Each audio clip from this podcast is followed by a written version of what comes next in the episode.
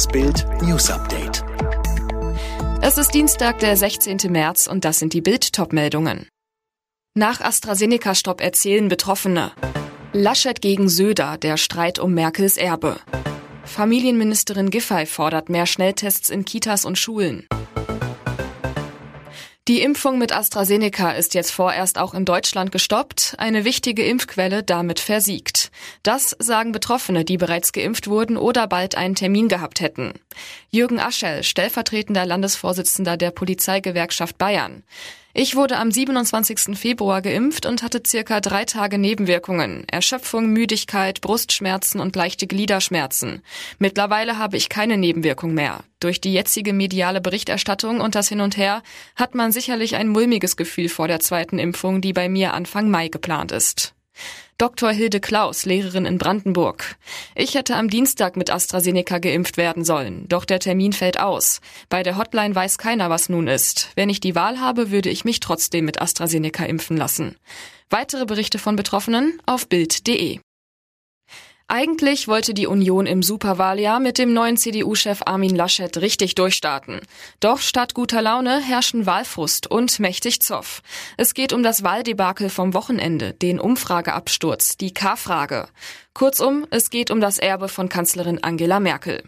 Bayerns Ministerpräsident Markus Söder beobachtet mit wachsender Sorge, wie CDU und CSU immer mehr Rückhalt in der Bevölkerung verlieren.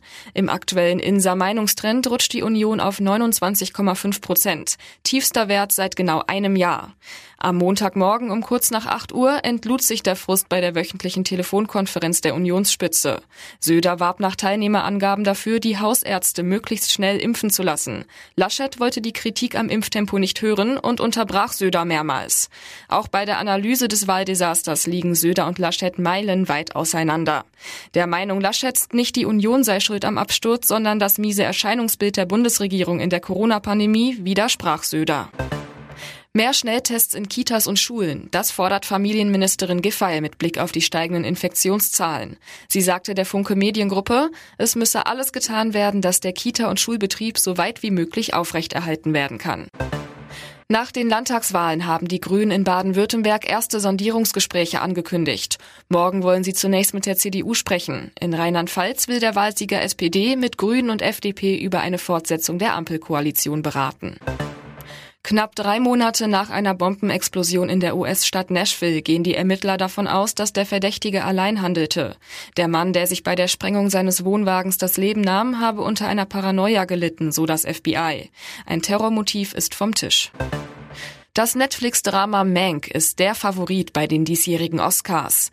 Der Streifen ist gleich zehnmal nominiert, unter anderem für den besten Film und den besten Hauptdarsteller. Die Oscarverleihung findet am 25. April statt, wegen Corona verteilt auf mehrere Orte. Alle weiteren News und die neuesten Entwicklungen zu den Top-Themen gibt's jetzt und rund um die Uhr online auf Bild.de.